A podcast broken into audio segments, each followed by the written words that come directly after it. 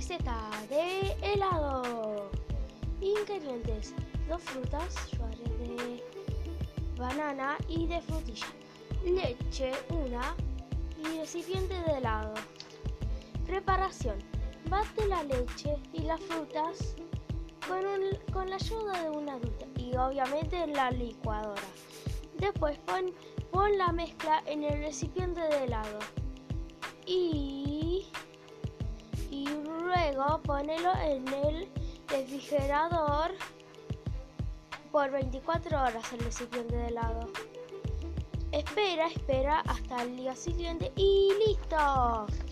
Ojalá que les guste la receta y nos vemos.